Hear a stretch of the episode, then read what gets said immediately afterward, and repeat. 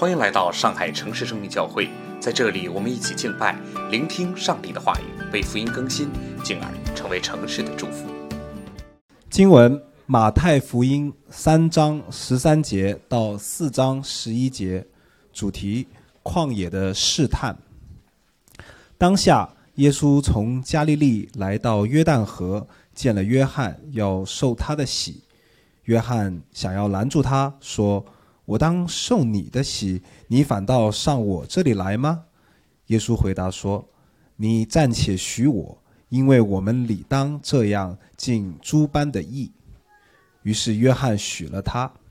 耶稣受了洗，随即从水里上来，天忽然为他开了，他就看见神的灵仿佛鸽子降下，落在他身上。从天上有声音说：“这是我的爱子，我所喜悦的。”当时，耶稣被圣灵引到旷野，受魔鬼的试探。他进食四十昼夜，后来就饿了。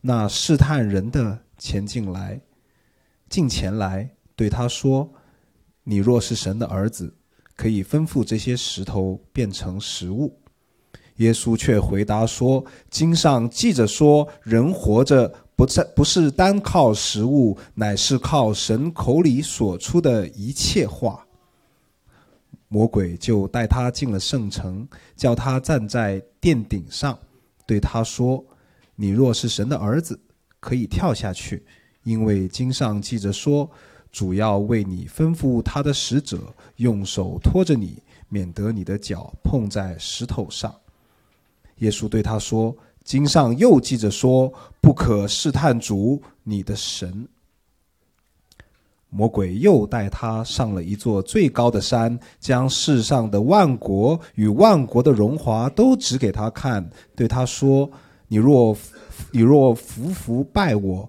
我就把这一切都赐给你。”耶稣说：“撒旦，退去吧！”因为经上记着说：“当拜主你的神，单要侍奉他。”于是魔鬼离了耶稣，有天使来伺候他。这是上帝的话。好，呃，各位城市生命教会的弟兄姐妹们，啊，来听福音朋友们，啊，早上好。呃，年终或者是岁首，网上就会有各种各样的评比。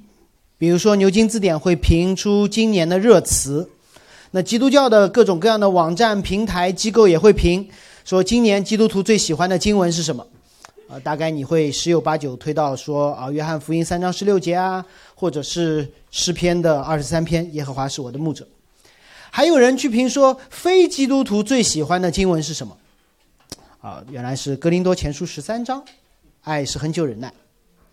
那前两天我就听到了一个节目。居然有人做了这样的一个考察，他说的哪一句话是基督徒一直挂在嘴上，听上去神学没有毛病，但总让听的人又讨厌又无奈。我再说一遍，基督徒总会挂在嘴上一句话，说出来问题不大，但是听到的人又无奈又讨厌，也不能说啥。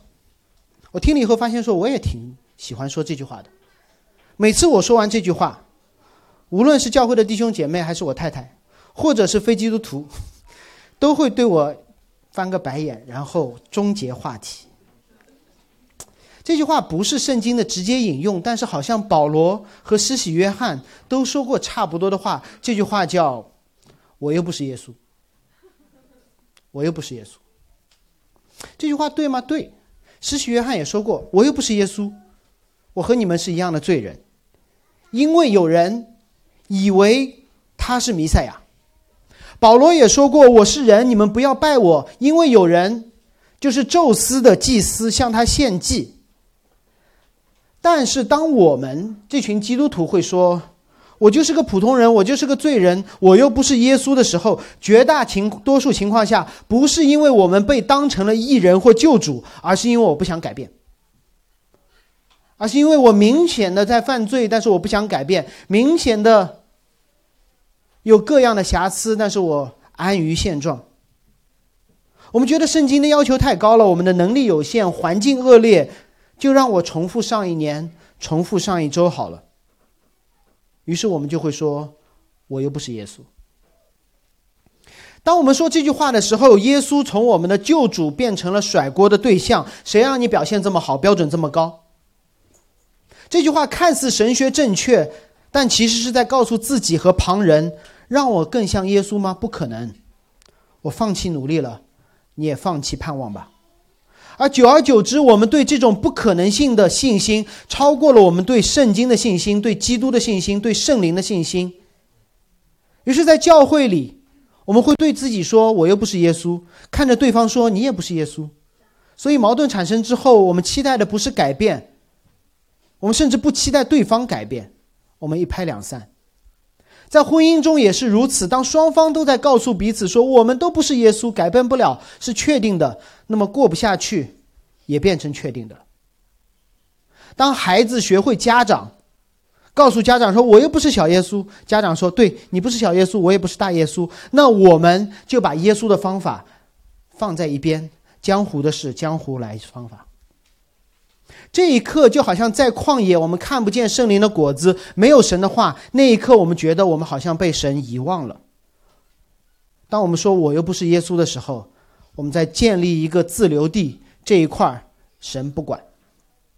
如果你和我有一样的经历，那么今天耶稣在旷野当中所受的试探，就是帮助我们不要甩锅这句话“我不是耶稣”，而让我们期待改变，彼此帮助。产生改变。经文会从三个方面来看。第一个方面，这就是为什么我把上周的经文也打在了小册子上，也读出来了，就是耶稣受试探的背景，这非常的重要。然后我们看耶稣受试探的本质是什么，以及这段故事对我们的意义。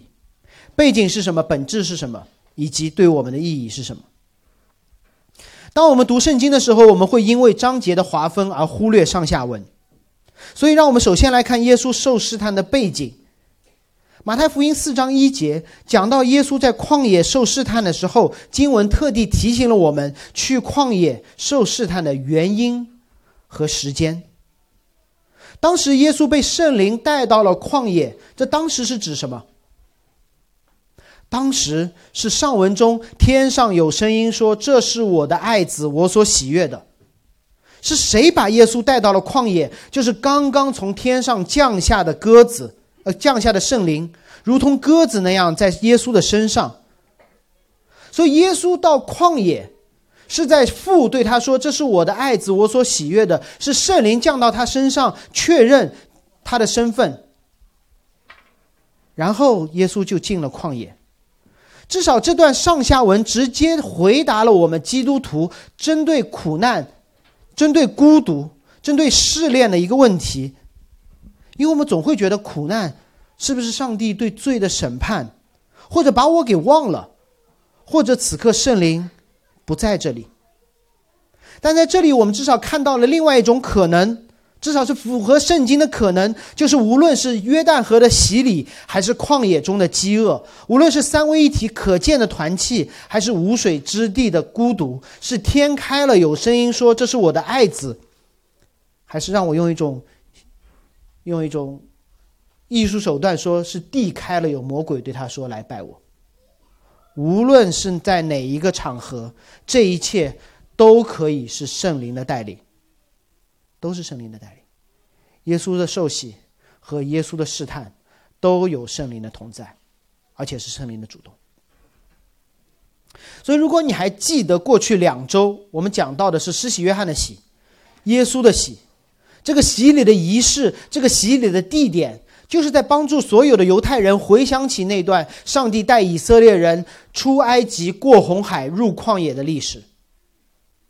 还记得施洗约翰扮演的是谁吗？以利亚，以利亚在约翰河边用衣服打水，分开了一条水路。他在让他的观众回忆起，同样在这个地方，约书亚干了一模一样的事情。而约书亚分开约旦河，就是在告诉所有的人，摩西曾经带着以色列人分开红海，行走如干地，离开埃及为奴之地。所以，就像刚才的洗礼，保罗也用红海的那段故事来解释洗礼。他说：“弟兄们，我不愿意你们不晓得，我们的祖宗从前在云下，在海中经过，受洗归入了摩西。把这两件事情，把我们的洗礼，把耶稣的洗礼，把摩西的洗礼放在一起，我们想，当耶稣、当摩西过了红海之后，他们马上进入应许之地了吗？没有。”他们进入的是旷野，他们受到的是试探。只是在摩西的时代，许多人因为不信而倒闭了旷野。这是每一个犹太人读过的历史。我们读圣经的时候，读到的是一个远古的历史，而犹太人读的时候，读到的是一个家族的历史。就好像我们在看某个电影的时候一样，我们知道大背景，我们知道那个地下室是不能去的。那个门是不能开的，结果就是有个姑娘，然后用第一人称的视角去开那个。我们怎么想？我们说别动，别开，别下去。这是犹太人读旧约的感受。当他们读到夏娃伸手摘果子的时候，他们会说：“别，你忘记了上帝所说的话吗？上帝就说了一个禁止。”结果他就摘了。当他们读到巴别城中的人，他们说要建造高塔宣扬自己的名的时候。他们说：“别，你们忘记上帝的话了吗？上帝说，我让你们有一样的语言，是为了生养众多，传扬神的名。”当他们读到上帝和亚伯拉罕立约之后，亚伯拉罕马上经历了饥荒，下到埃及，把老婆送人的时候，读者肯定急死了。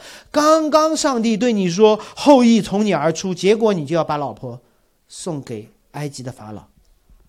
当他们读到摩西带着以色列人过了红海，走进旷野，没有水喝，就开始审判上帝咒诅摩西的时候，他们说：“你忘记了吗？刚刚经历的以琳，上帝怎么把苦水变甜？在埃及，神怎么说你要离开埃及敬拜我？”当以色列人目送摩西上了西奈山，他们马上在山下制造铸造金牛。我不知道当时的读者怎么想，如果是我，我一定会想说：刚刚说完的十诫第一诫，除了我以外，你们不可拜别神，你们就这么忘记了？刚刚离开了埃及，你们转头就开始拜埃及的金牛。以色列人已经太苦了，他们一次一次的看他们的历史，一次一次看人的悖逆，一次次看偏行己路，一次次看试炼中的软弱，看不到盼望，可能他们也会说。我就这样了，我和我的列祖一样。他们觉得软弱是一件确定的事情，因为亚当夏娃靠不住，亚伯拉罕靠不住，摩西靠不住，每一个我们希望依靠的人都靠不住，还不如靠自己。就有了靠自己遵守律法的法利赛人，和靠遵守宗教礼仪的撒都该人，他们成为世界社会的主流，并不让人意外，因为靠不住嘛。他们可能就会唱：“从来没有救世主，创造人类的幸福全靠我们自己。”啊，我们这一代人都不唱国际歌，所以国际歌不是我们这时候唱起来的。早在几千年前，大家早就唱了。所以，如果耶稣的故事停留在洗礼这一刻，天开了，圣灵降下，有声音说：“这是我的爱子，我所喜悦的。”这就结束了。那马太的读者会说：“然后呢？”因为这一刻只是停留在红海之后，摩西的凯歌，然后呢？这个耶稣会不会重蹈覆辙，在旷野当中受试探而胜不过呢？好在马太没有停在这里，让他们看到耶稣如同以色列人那样走进了旷野，甚至那四十昼夜都在提醒以色列读者那四十年的旷野之路。进入水中，从水中出来。进入旷野受试探，马太表达的信息非常的清晰。耶稣在重走出埃及的路，进入红海，行走如干地，进入旷野四十年的试探，而全路程以色列人有云柱火柱的带领，而这一次他有圣灵的同在，以色列人会问他能不能在旷野当中胜过试探。因为今天在马太的时代，所有的以色列人他们面对的问题就是：当时我的列祖没有胜过试探，导致了我们现在苦撑。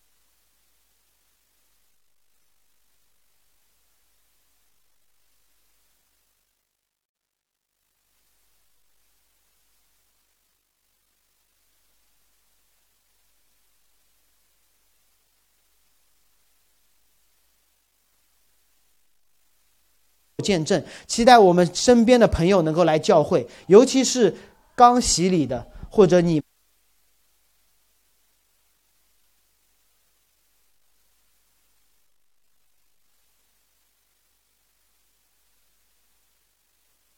不要说带我更多的非基督徒朋友来到教会。这些期待都是好的，都是符合圣经的。但是不要忘记，如果你真的去读圣经，你会知道，无论是受洗归入摩西的以色列人，还是受洗归入基督的基督徒，或者自己受洗的基督，当他们受洗之后，迎接你们的是旷野，迎接你们的是试炼。但是，圣灵会与你们同在。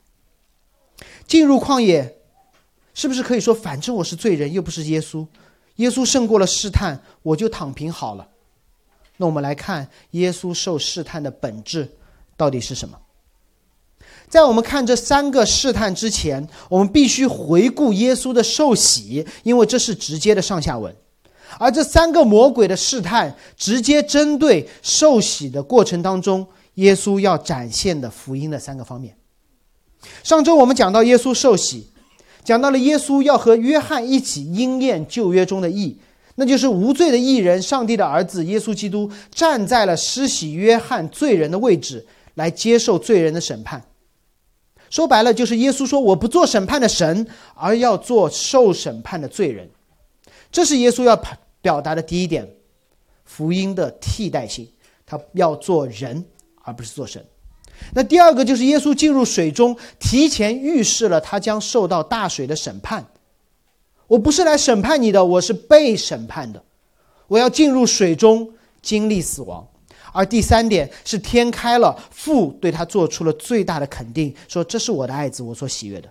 我重复一下，耶稣受洗的这三个方面：神要成为人，神要经历死亡的审判，耶稣。要听天父的话，带着这三点的记忆，我们看第一个试探。耶稣进食四十昼夜，后来饿了。那试探人呢，进前来对他说：“你若是神的儿子，可以吩咐这些石头变成食物。”这算什么试探？这算是什么试探？如果我们把耶稣作为榜样，要胜过魔鬼的试探。我今天早上当然吃了，有的时候早饭不吃，中午也跟人聊天，饿得要死。结果到下午，有一个人来试探我说：“何志是你若是神的儿子，把这个普架变成一片披萨。”你给我一包面粉，我都没办法把它变成馒头。这对我来说根本不是试探，我连试都不会试，因为我做不到，我根本做不到。所以试探是让一件。做一件你能做，但是你不应该做的事情。所以魔鬼的试探到底是什么？耶稣，你快点把石头变成变成饼。只是你快点把普架变成披萨，把话筒变成香肠。不会，不会就不是试探嘛？那到底这是不是一种试探呢？让我们看魔鬼在提出这个试探之前说的话。他说：“你。”若是神的儿子，魔鬼的试探到底是什么？魔鬼的试探不是让耶稣用其他方式吃饱，魔鬼是要耶稣质疑上帝刚刚说过的话，因为天父刚刚说这是我的爱子。魔鬼说：“你真的吗？”魔鬼马上问说：“你若是神的儿子？”所以耶稣所面对的试探，是之前亚当、亚伯拉罕、摩西、大卫一样的试探，就是你相不相信上帝的话。你若不信，若你要证明，证明给我看。你若是神的儿子，通过什么？你要行神迹，把石头变成食物。所以魔鬼在说，你必须证明给我看，你真的是上帝的儿子。你要通过行一个神迹的方式来证明自己是上帝的儿子，这样的试探我们会遇到吗？我们会了。非基督徒会问说：“如果你们说的神是真的，证明给我看。如果你的神是万能的，你为啥过得这么挫？如果，如果你要我相信，神真的爱你，你为什么经历这些苦难？”于是我们就忙不迭的去找证据，拼命的去满足，不是满足神的需要，而是满足我们身边人对神的期待。我们要找各种各样神爱我的证据，不用神爱我们的证据，在圣经里已经够了，已经清晰了，已经不需要其他的了。再增加什么，在圣经以外的证据，都是毁了上帝的话。给你们举一个例子来理解什么叫神的话，什么叫魔鬼的谎言。假如你是公司的一个位销售或者是市场的人，老板对你说：“我认为你是我们公司最好的销售，因为你从不骗客户，你从不撒谎。”然后你这个朋友跟你说：“你若是公司最好的销售，你应该骗一下老板，骗一下客户，获得更多的订单。”理解吗？老板说你好是因为你。不撒谎，然后别人给了你另外一套标准，说如果你要证明你够好，你必须做一些别的。老板说了，你已经是最好的销售，你不需要做任何额外的事情来证明这一点，因为你增加的任何部分会毁了那个最好的，这叫画蛇添足。更何况魔鬼是那么的狡诈，魔鬼知道圣经的历史，他希望。试探亚当夏娃的那场胜利能够重演。试探亚当夏娃的是什么？上帝说：“我按照自己的形象造了你们。”魔鬼说：“你做了这件事情，能够如神能知善恶。”他们已经有神的形象了，但是魔鬼说：“你再多做一点，能够多一点神的形象。”你觉得我的女儿会因为多做什么而更加成为我的女儿吗？不会。但她会因为听信别人的谗言而更不像何家的女儿，对吗？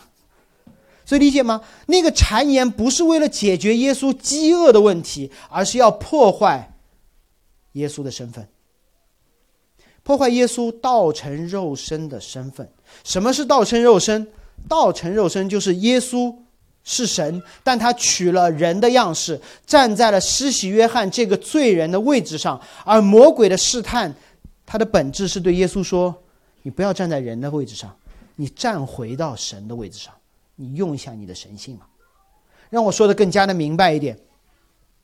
当施洗约翰禁止耶稣被施洗约翰施洗的时候，耶稣说：“我就是要站到你这个人的位置上，这样你才能得救。”而魔鬼说：“不不不，你站回到神的位置上，这样耶稣你就可以得救。”耶稣说：“我要站在人的位置上，我死你就可以得救。”魔鬼说：“不，你站回到神的位置上，这样你就不会饿死。”那这样人就死了。魔鬼让耶稣使用他的神性来救自己。而福音恰恰是耶稣放弃自己的神性，牺牲自己，拯救万民。魔鬼的试探不是针对我们，而是针对耶稣这个弥赛亚。魔鬼要破坏上帝救赎的计划。那我们来看耶稣怎么说。第四节，耶稣回答说：“经上记得说，人活着不是单靠食物，乃靠神口里所说的一切话。”马太福音看到现在，我们应该习惯了。每当马太引用旧约的时候，不是为了用一节旧约来说自己想说的话，而是把自个人带回到旧约的处境当中，知道那两个处境是一样的，你可以做出怎样的反应。马太这样的解经的方式是谁学的？跟谁学的？跟耶稣学的。因为耶稣在这里就是要把试探他的魔鬼带回到。旷野，摩西的旷野。当耶稣受洗进入旷野，经历旷野的饥饿和试探的时候，他引用了《生命记》八章三节中的一句话。整个这一节是这么说的：“你受苦，你他苦练你，任你饥饿，将你和列祖所不认识的玛纳给你吃。”他是谁？神。所以是神把耶稣带进了旷野，神苦练了耶稣，神任凭他的饥饿，神要把你所不认识的玛纳赐给他吃，使你知道，人活着不是单靠食物，乃靠耶和华手口中所出的一切的话。耶稣说：“魔鬼，魔鬼，来来来，我们一起来看旷野的历程。旷野当中是靠以色列人自己的努力吗？是靠他们的种吗？是靠他们的收吗？还是？”上帝使他们经历饥饿，吃到他们不认识的玛纳，好让人知道耶和华是谁吗？可能你们没有仔细去读出埃及记的那一段，神为什么要赐玛纳？不是让以色列人吃饱。上帝说：“我从天上降下食物来，让你们知道耶和华是谁。”而玛纳这个名字反而是一个极大的讽刺。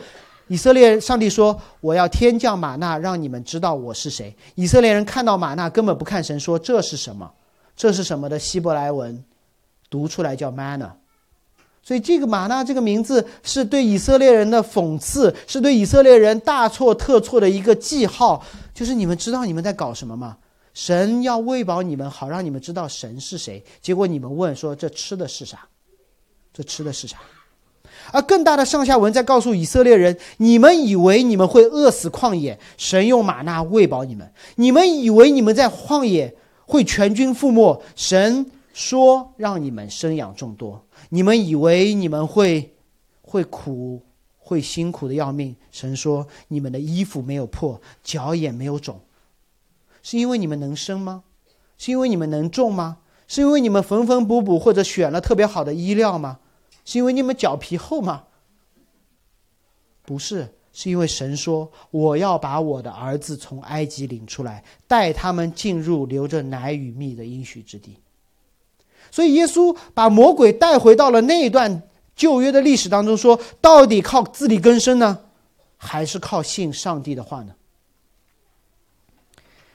第一个试探失败了，魔鬼第二个，魔鬼带他进了圣城。叫耶稣站在殿顶上，对他说：“你若是神的儿子，可以跳下去。”我们都懂了。继续让耶稣质疑上帝刚刚说的话，但在这里，魔鬼非常的狡猾，魔鬼学坏了。不，魔鬼本来就坏。他开始引用圣经，对你用圣经，我也用。经上记着说，主要为你吩咐他的使者，就是天使。用手托着你，免得你脚碰在石头上。魔鬼开始用圣经的话了，《诗篇》九十一篇十一到十二节，直接引用，说：“耶稣，你信不信圣经的话嘛？”因为这是很多基督徒的痛苦，基督徒最害怕碰到懂圣经的非基督徒。然后我们的福音朋友就会说：“哎，打你左脸，你应该怎么办？”夫妻吵架的时候会说：“来，恒久忍耐。”这句话你读过吗？然后我们真的就很痛苦嘛，要么忍辱负重，要么躲躲开。但是圣经不是这样用的。第一个试探，魔鬼让耶稣质疑上帝话语的权柄；而第二个试探，魔鬼诱导耶稣滥用上帝的话。圣经是必须放在上下文中读的，否则我告诉你，做传道人可容易了，可容易了。在座基督徒，你们相信圣经吗？相信。好，我们奉献的时候看马太福音二十七章五节，把钱丢在圣殿里，把钱丢在圣殿里。如果再解释一下，钱是指当时所有的钱，不是十分之一，所有的钱都丢在圣殿里，照着做嘛。圣经说了，然后你们很尴尬啊，丢了。然后继续往下读，二十七章五节下半段说什么？出去吊死，出去吊死，讲的是卖主犹大的结局。但是如果我们抽离了上下文，觉得特别好用，一下奉献就多了，然后奉献的人也没了，能不能用来作为生行为的准则？是圣经吗？是圣经。能不能用来做行为的准则？不能。我们需要回到诗篇九十一篇，讲的是什么？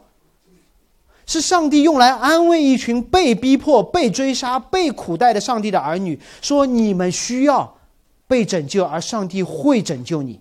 这节经文是对一群需要被拯救的以色列人说的，而不是对以色列的拯救者说的。听懂了吗？这节经文是对需要被拯救的以色列人说的，而不是对拯救者说的。有一个水库，上面水不许跳水，是对谁说的？对小朋友说的，不是对救生员说的，理解了啊？就是说：“哦，不许跳水，所以我不去救他，不行的。恰恰是因为不许跳水，你要去救那个不违反规则的小朋友，所以你必须跳水。”结果魔鬼呢，熟读圣经，熟到一个地步，随心所欲的滥用，听上去和和老基督徒很像。说耶稣，耶稣，你要做这段圣经，叫你做的事情，把经文从上下文当中抽离出来，背书自己的想法，这不是一个无伤大雅的坏习惯，这是效法魔鬼的结晶。我知道这句话还挺重的，但是真的如此。魔鬼让耶稣从圣殿上跳下来，被天使接住。这个试探的目的是什么？他针对的是耶稣洗礼的第二个方面。耶稣来是要成为人的样子，不断降卑，以至于死。结果魔鬼说：“不不不，你还是不断升高，成为神的样子，不用死。”耶稣说：“我来就是要死的。”魔鬼说：“不不不，你不要死。如果耶稣从圣殿上跳下来不死。”你可以想象那个结果吗？所有人就会把他像该撒一样去拜，他就是明星传道人，他就是明星传道人，没有人会盯死他，所有人都会把他当做一个明星，所有人都会真正的死了。如果耶稣在那一刻不死，所有人都得死。耶稣说：“我来就是要接受死亡的审判。”魔鬼说：“你还是别死了。”耶稣说：“我要施行拯救。”魔鬼说：“不不不，你还是你需要被拯救。”耶稣说：“我被救了，那些人怎么办？”魔鬼看懂了耶稣洗礼的意义，魔鬼要阻挠那福音的应验。结果，耶稣再次引用《生命记》，这次是六章十六节。耶稣对他说：“经上记着说，不可试探主你的神。”然后下半节。耶稣没有引用，但我们应该去读。说到了要要遵守耶和华你神所吩咐的诫命、法度和律例。耶稣不需要通过跳楼来证明自己是神的儿子，他已经是神的儿子了。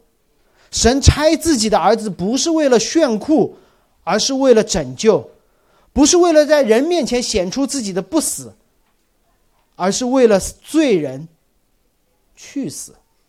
只有这样。只有耶稣死了，诗篇九十一篇当中那些需要被拯救的人，才能够真正的躲避到耶和华的翅膀之下。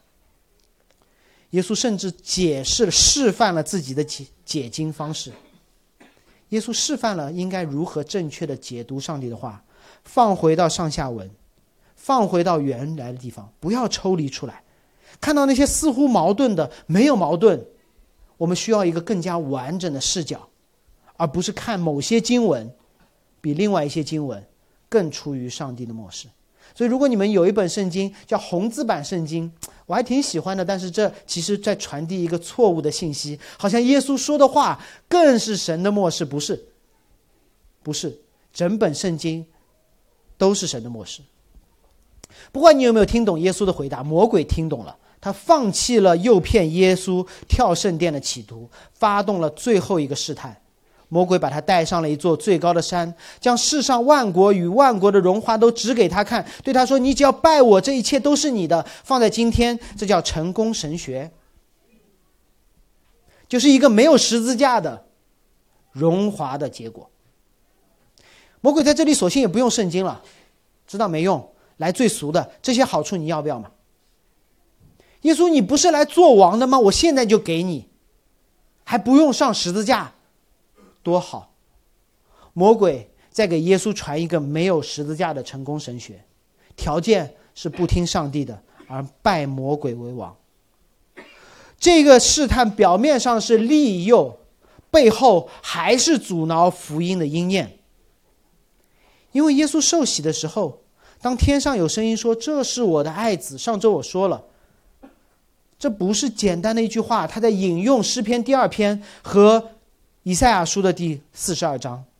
诗篇第二篇的时候说：“这是我的爱子，他将会是一个执掌权柄的君王。”以赛亚书四十二篇里面说：“这是我的爱子，他将会被芦苇一样压伤。”一个君王式的爱子，一个仆人式的爱子，在耶稣身上完美的合一。而魔鬼说：“不不不，你只需要做君王，不用做魔鬼。”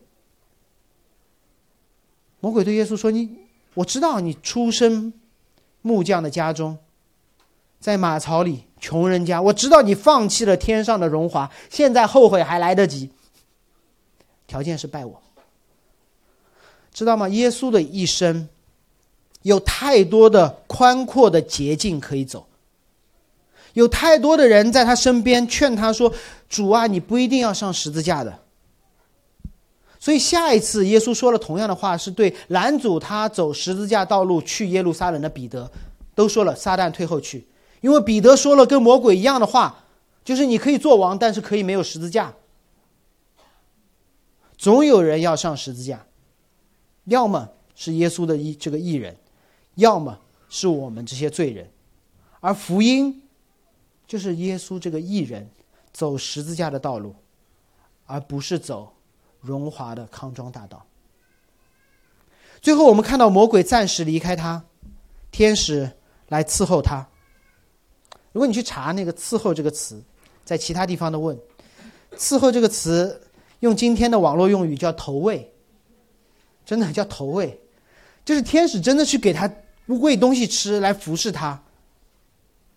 耶稣没有用自己的神性变出食物，但天使来喂他。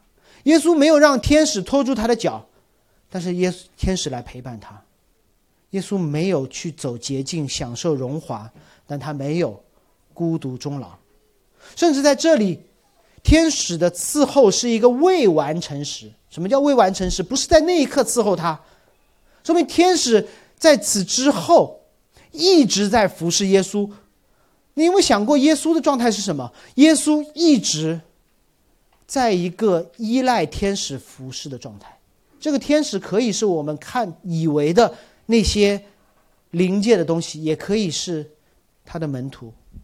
耶稣对天使、对门徒、对众人的依赖。在整个福音书当中没有停过。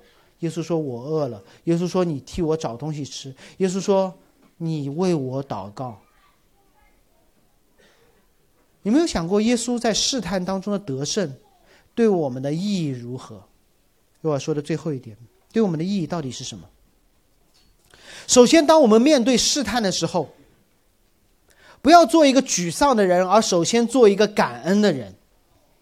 当我们说“哎呀，我是人，我又不是耶稣”的时候，我们首先应该感恩，就是耶稣做了人。耶稣不是说“来来来，你做耶稣”，耶稣说：“你看，我神的儿子做了普通人。如果他选择重新做神，不做人；如果他选择不死，或走一条十字架以外的道路，那我们今天连说‘哎呀，我是人，不是耶稣’的机会都没有。”无论我们是否能够胜过试探，我们都应该为耶稣替我们胜过试探而感恩。其次，耶稣让我们看到了一个人，一个完全的人胜过试探的可能性。我们在整本圣经的历史上面，我们看到的都是不可能性。摩西这么牛，还是软弱了；大卫这么牛，还是软弱了；亚伯拉罕这么牛，还是软弱了。我们看到的都是不可能性。但是，只要有一个。人胜过试探，那我们看到的就是可能。他的第一个试探就是让他使用自己的神性，他没有，他完全的人性和我们一样会恶、会软弱的耶稣去面对我们也会面对的试探。这就好像我们会说：“哎呀，钢铁侠、蝙蝠侠，你有盔甲，你有钱，这些对你来说不是问题。”结果，钢铁侠和蝙蝠侠他脱下了自己的战袍，清空了自己的账户，和我们站在一起，胜过了试探。这时候，你就不能说你有盔甲，你有钱，我又不是你。你应该说你怎么做到的？我可能也可以。就这一点，我想多说一点，因为我们会受到质疑。我自己也曾经怀疑过：耶稣是异人，耶稣是上帝的儿子，耶稣不会犯罪，那么他受试探的意义何在呢？还是说你们没有问过这个问题？耶稣既然不会犯罪，那受试探的意义何在呢？这句话是对的，但也不完整。耶稣不会犯罪，但不等于他可以轻松的面对试探。耶稣不会犯罪，但他面对试探的时候，会经历和我们一样的痛苦、挣扎和艰难。让我举这样的一个例子来跟大家解释，为什么耶稣不会犯罪，但他的试探和我们今天面对的试探一样的艰难，甚至更难。呃，有人知道我是跑步，我喜欢跑步，而且因为礼拜天我不能参加马拉松比赛，所以我就开始跑越野赛，那都是星期六的。去年，去年在甘肃的那个越野赛的灾难，死了很多人，基本上给全国人民普及了一下：第一，这是一场极限运动；第二，会死。跑者可能因为迷路而困在山里，可能因为失温而冻死，可能因为摔了然后找不到。或者搜救的延误而死在现场，全过程也非常的艰难。于是有一些赛事主办方会竭尽全力的把危险系数降到最低。比如我自己跑过的杭州，对吧？杭州本身就是一个呃经济发达的城市，杭州跑山赛非常的好。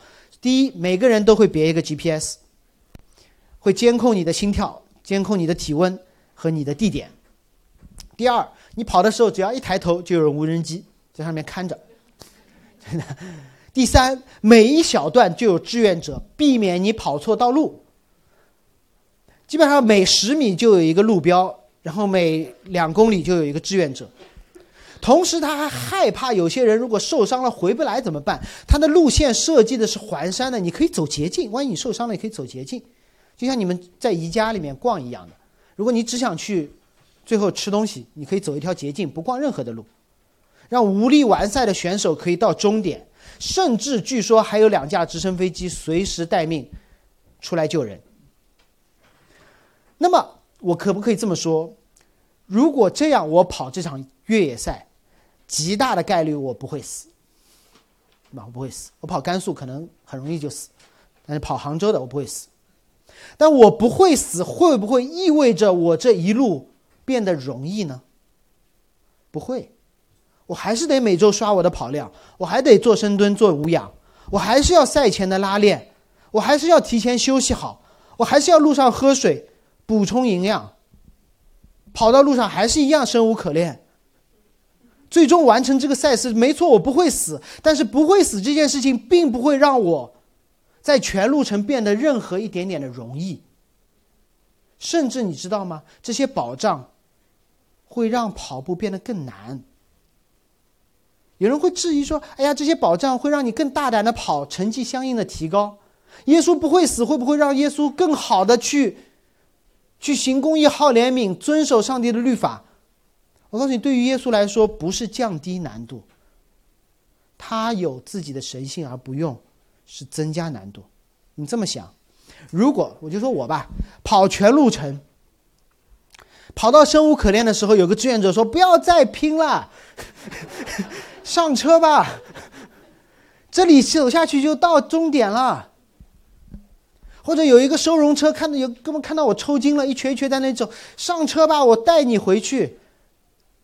然后看到边上有一辆共享单车，你说我是骑还是不骑？如果我骑了辆共享单车，如果我超了近路。如果我上了收容车，如果直升飞机把我直接放到了终点，那块奖牌我就不配拿了。你知道吗？如果耶稣，耶稣在这一路上面多少次机会，随时随地他可以叫天使来救他，随时随地我都可以说彼得，这群人有什么好救的？每一刻他可以走一条更加容易的路，但如果耶稣走了那条更容易的路，耶稣使用他的神性满足自己的要求。甚至他吃一点点那个酒还是什么，麻醉自己，耶稣就不配做我们的代替者。耶稣的义就是开挂的，所以他的义就不配归算在我们的身上，他就不是那个完美的替罪的羔羊，他不是完全的人了。他面对试探的时候，如果他用了哪怕百分之一的神性，来减弱一点点自己的痛苦，他就不能救我们了，他就没有资格救我们了。他的好行为无法归算在我们身上，所以他不仅赎了我们的罪，耶稣还让我们看见如何能够面对试探，并且得胜，让我们永远不能也不应该说我是人。我不是耶稣。耶稣说：“当你，当你面对这些苦难的时候，我用你的身份面对了这一切。当我们说我是人，我不我不是耶稣的时候，其实潜台词说他是神，他用了他的神性，他没有。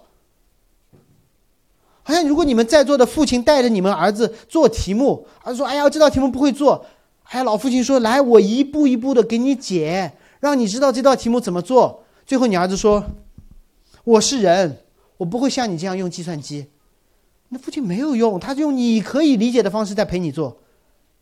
而一个母亲如果带着女儿说：‘来来来，妈妈教你做菜，做了一桌好菜，怎么放油，怎么炒，怎么定时，怎么不用小美。’结果女儿说：‘啊，我是人。’”我不会点美团外卖，你妈妈没有点美团外卖，你妈妈是做了，而且示范给你了，让你知道你也可以做。一个教练员带着运动员说：“来来来，我陪着你跑十公里，让你知道你可以刷出这样的成绩的。”然后你的运动员看到你的成绩说：“我是人，我不会打车。”一个商业大佬带着他的门徒，穿上了门店的衣服。如何一步一步的点餐、带客人，赚到第一周的第一笔钱？学徒说：“我是人，我没你的家底厚。”老板说：“我不是跟你一起在干的吗？”当耶稣放弃了他的超能力，放弃了他的永生，放弃了他天上的荣华，给我们示范面对罪而胜过。如果我们再说我是人，我不是耶稣，这叫无理取闹，甚至是对耶稣的羞辱。你知道吗？这是对耶稣的羞辱。你根本不知道耶稣放弃的是什么，为了让你看见胜过罪是可能的。耶稣在试探面前做了什么？他有圣灵的带领，他正确的使用了圣经，他依靠天使的伺候。这三者我们都有，我们没有耶稣的神性，没错。但是面对试探的时候，耶稣说：“你没的我也不用，你有的我用给你看。”圣灵在水中重生了我们，圣灵带领我们进入无水的旷野，重生得救的基督徒不会失去圣灵的同在。不要相信环境，相信上帝的话。在洗礼时，在旷野中，圣灵都同在。刚才受洗的这对小夫妻，在你们吵架的时候，你要相信圣灵同在，好吧？别人也可以提醒他。熟悉你的圣经，你越熟悉圣经，你越不相信魔鬼的谎言。像之间教会也在努力的帮助大家如何正确的读圣经，不要光背，背有用，但贵背不全有用。魔鬼背的也很熟，只是滥用。按照圣经所规范的方式去读圣经，而不是断章取义的滥用。诚实面对经文之间的张力，打消自我为中心的期待，寻找福音的意义。其实圣经说的，自己说的也很清楚。约翰说的，耶稣行了很多的神迹，没有记在这本书上。为啥？圣经就不是满足我们好奇心的，是让我们知道耶稣是基督，是神的儿子，并且叫你们信了他，可以因他的名得生命。这是圣经的目的。按照这个目的来读圣经。耶稣一直做的就是通过圣经叫人相信他是基督而得生命，魔鬼做的就是要耶稣不信圣经，曲解圣经，绕过十字架找其他的救赎之路。最后，耶稣展现出了一种依赖别人的软弱。耶稣如果有一种超能力，就是他公开自己的软弱。在这个世界上面，我们会听到太多人告诉我们说。成功的标志，成熟的标志，就是你不需要别的人，你靠自己可以的。但如果我们看圣经，圣经的世界里，一个人成熟的标志，是不再依靠自己，而彼此依赖。耶稣示范了这样的一种成熟。耶稣需要天使的伺候，耶稣需要门徒的祷告，耶稣甚至需要别人帮他背一下十字架。保罗也是如此。保罗在生命的最后的阶段，他没有告诉门徒说：“没关系，我够成熟了，一个人在监狱里面可以的。”耶稣说：“提摩太，你来看我，我需要友谊。提摩太，带上我的衣服，因为我冷。提摩太，带上圣经，因为我需要读神的话。提摩太，带上那些书卷，我需要灵魂的滋养。”保罗在最成熟的时候，表现出他对弟兄姐妹最大的依赖。所以，我的直航教练上周告诉我说：“芝士你，对啊，你也有商业背景，你也读了神学院，你智商还可以。所以，你最大的试探就是什么事都靠自己。”他说：“二零二二年，他说何志士你要操练说两句话。年前我先跟你们说了，你来监督我，帮助我。两句话，第一句话叫说我不知道。”第二句话叫你来决定。我说怎么可以？我是这个教会的传道人呢。他说对啊，所以你不是这个教会的头，所以你不是这个教会的头。你要知道如何去依赖你的弟兄姐妹，让他们为你祷告，让他们帮你分担。这不是一种软弱的表现，这是成熟的表现。所以今天听完讲到，如果你还有人说我又不是基督的时候，你听到你身边的基督徒如果说我又不是基督的时候，你应该直接问他说：“你相信圣灵与你同在吗？”即使你感受不到，即使你在旷野当中，即使你在极度的孤独和饥饿当中，你相信圣灵与你同在吗？如果你相信，好，我们翻开圣经，我们来看这一段适合你的情形。而这句话针对了你，上帝的话语针对了你所有相信的谎言，我来帮助你。不是说这段圣经给你，你自己好好去吧，我来帮助你，让我们彼此依赖。我们越这么做，圣灵的工作就越清晰。我们对圣经越熟悉，我们对彼此的依赖就越大。我们对彼此的依赖依赖就越来越大。若有福音朋友问起说这一切的缘由是什么，我们就可以把起初胜过试探、拯救我们、赐下圣灵的那位耶稣、上帝的话语介绍给他。至少我们可以跟他一起祷告，感谢主，他面对试探的时候得胜了，我们因此得救。盼望这一幕发生在这间教会。我们一起祷告。主，我们感谢你，你用你完全的人性面对魔鬼的试探，列祖都软弱，你却短，你却得胜。你没有使用君王的方式来征服我们，你使用奴仆的形象拯救我们。